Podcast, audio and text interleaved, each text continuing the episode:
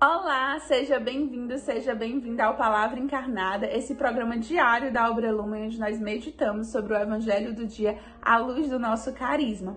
Hoje, segunda-feira, dia 12 de setembro, nós estamos reunidos para meditar o Evangelho de São Lucas, capítulo 7, versículos de 1 a 10.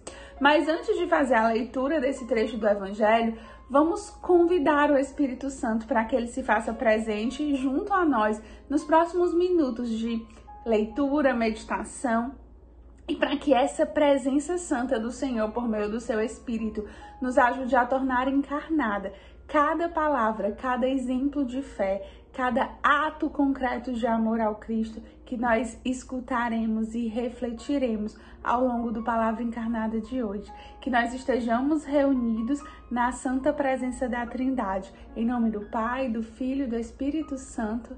Amém. Vamos então à leitura do Evangelho.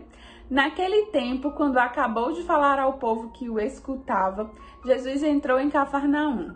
Havia lá um oficial romano que tinha um empregado a quem estimava muito e que estava doente, à beira da morte. O oficial ouviu falar de Jesus e enviou alguns anciãos dos judeus para pedirem que Jesus viesse salvar seu empregado. Chegando onde Jesus estava, pediram-lhe com insistência: O oficial merece que lhes faça esse favor, porque ele estima o nosso povo. Ele até nos construiu uma sinagoga, então Jesus pôs-se a caminho com eles.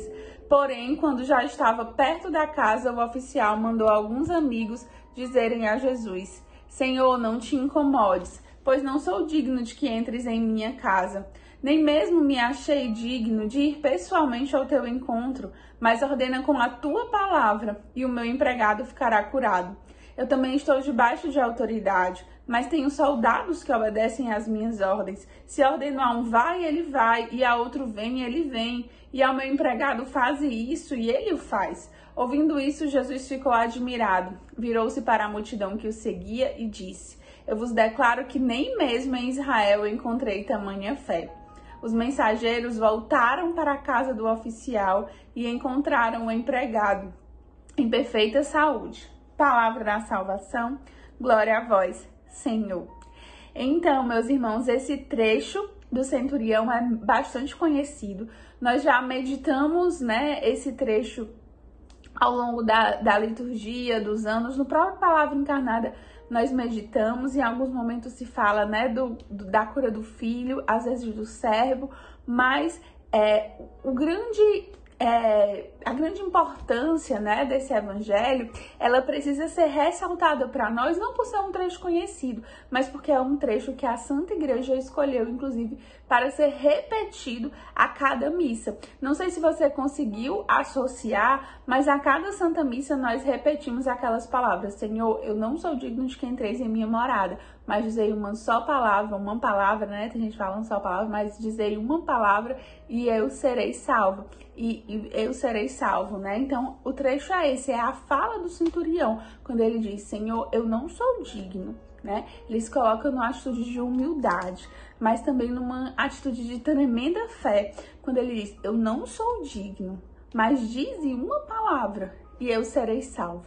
Né? Quando a gente diz isso, a gente repete essa atitude do centurião, que no caso o centurião não pedia por ele mesmo, mas pedia pelo empregado, pedia pelo servo, pedia pelo filho, né? E nós nos colocamos nessa atitude de fé, porque de fato para viver a Santa Missa e a Santa Eucaristia como a igreja nos ensina, nos propõe, né? Como, como nos é devido, a gente precisa ter essa atitude de fé. Até porque esse tipo de cura que acontece aí com o servo do centurião é um tipo de cura que está muito mais presente no nosso dia. A gente vê ao longo do evangelho vários trechos em que Jesus encontra as pessoas, toca, cura, né? A gente meditou sobre a sogra de Pedro, ele vai lá, ele entra, ele, ele pega na pessoa, ele faz lama com a saliva e coloca nos olhos da pessoa, ou seja, tem um toque físico. E, né, no, no, nosso tempo atual, no nosso século 21, a gente pode pedir sim e a gente deve pedir curas ao Senhor, mas não são curas que vão acontecer nesse, nessa presença, nesse toque físico. O Cristo encarnado, né, que vai tocar em nós. É muito mais essa cura à distância, como essa cura do centurião, como essas graças que o centurião recebe, que são graças recebidas mesmo sem esse contato físico. Jesus não tocou no servo, Jesus não visitou o servo, mas o pedido do centurião, né, humilde pedido e ao mesmo tempo um pedido cheio de fé, fez com que Jesus é, concedesse aquela graça. E é essa realidade que nós vivemos, meus irmãos, nos tempos de hoje, quando nós nos colocamos em oração e pedimos uma graça a Deus e nós pedimos que Jesus cuide de determinada situação nas nossas vidas, a gente consegue essa graça à distância.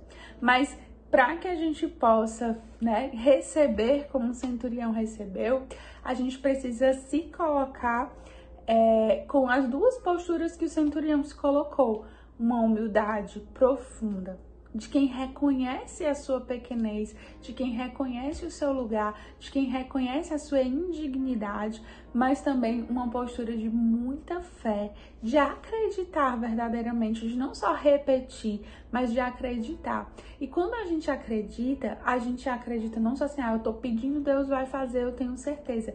Eu estou pedindo e Deus vai fazer o melhor. Porque nesse pedido, com essa fé madura, existe muito amor envolvido. Existe muito amor do centurião pelo seu servo. Né? E existe, ou seja, muito é, é, a gente precisa pedir por realidades, por situações que nos são muito caras.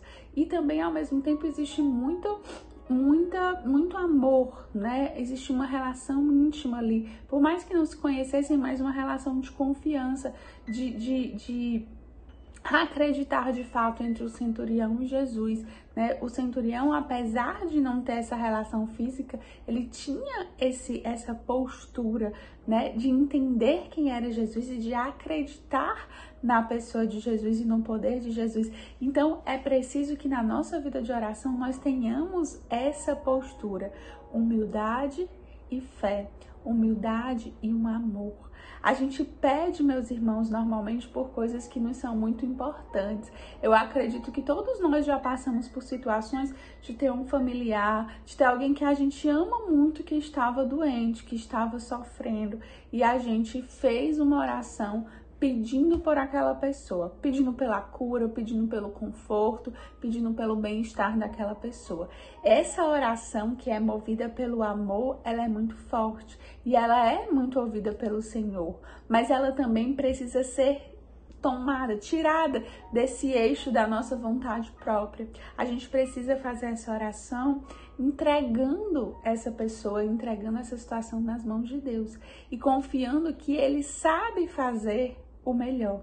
E o mesmo deve acontecer quando nós, se nós pensarmos também nos processos comunitários e nos nossos processos pessoais.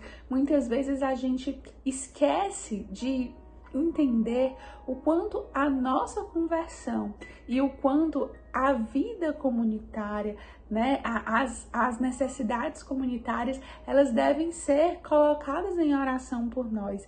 Então, eu te faço um convite de na sua oração pessoal de hoje você pensar, pode não ter ninguém doente, pode até ser que tenha e você pode sim pedir por essa pessoa, mas hoje faça a gra... faça a experiência de pedir graças sobre realidades que são caras para você, que são importantes para você, mas que não necessariamente são urgências. Será que a sua conversão é importante? Será que a sua é, decisão pelo carisma é importante? Será que a sua decisão pelo céu é importante, meu irmão? Eu espero que seja, porque isso precisa ser urgente. Será que a providência da comunidade é importante? Será que tantos irmãos, a, a, as necessidades, os eventos da comunidade, a, as as prioridades da comunidade, será que isso é importante? A conversão de cada irmão acolhido, a conversão de cada consagrado, de cada vocacionado, de cada pessoa que vai fazer o encontro despertar, isso é caro para nós. Faça uma experiência de entregar essas coisas em amor ao Cristo, de se colocar humildemente em oração, mas também nessa relação de confiança, de amor, de intimidade, que entrega tudo que nos é importante mesmo que não seja as coisas que tradicionalmente, né, as pessoas pedem como doença, saúde, peça por as coisas, pelas coisas que lhes são importantes. E nós acreditamos como comunidade que essas coisas que eu citei, né, São coisas muito importantes para nós, como escolhidos para viver um carisma. Que o Senhor nos abençoe, nos dê humildade, fé e nos o discernimento de compreender tudo aquilo que é caro, que é importante para nós, para a comunidade, para Deus e para a humanidade. Que o Senhor nos abençoe.